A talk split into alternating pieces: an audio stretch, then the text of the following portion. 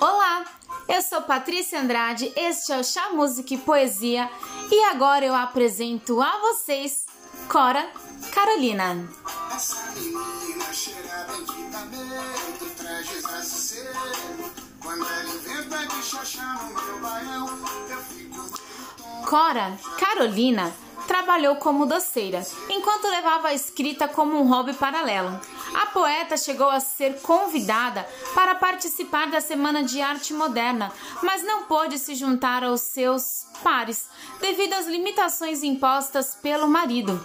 Numa poesia baseada no cotidiano, sua lírica é impregnada da história em que viveu. Teve início tardio na carreira literária. Célebre poeta, seus versos ganharam fãs mundo afora. Seu primeiro livro foi publicado em junho de 1965, quando tinha 76 anos.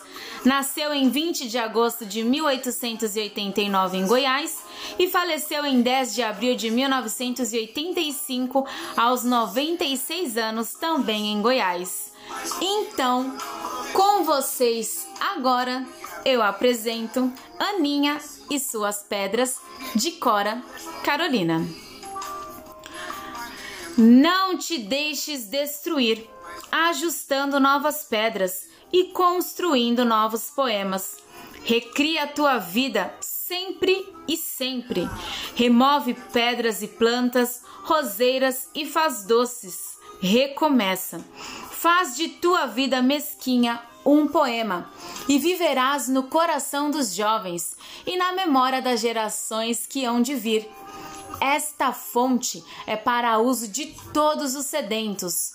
Toma a tua parte, venha a estas páginas e não entraves o seu uso aos que têm sede. Conclusões de Aninha.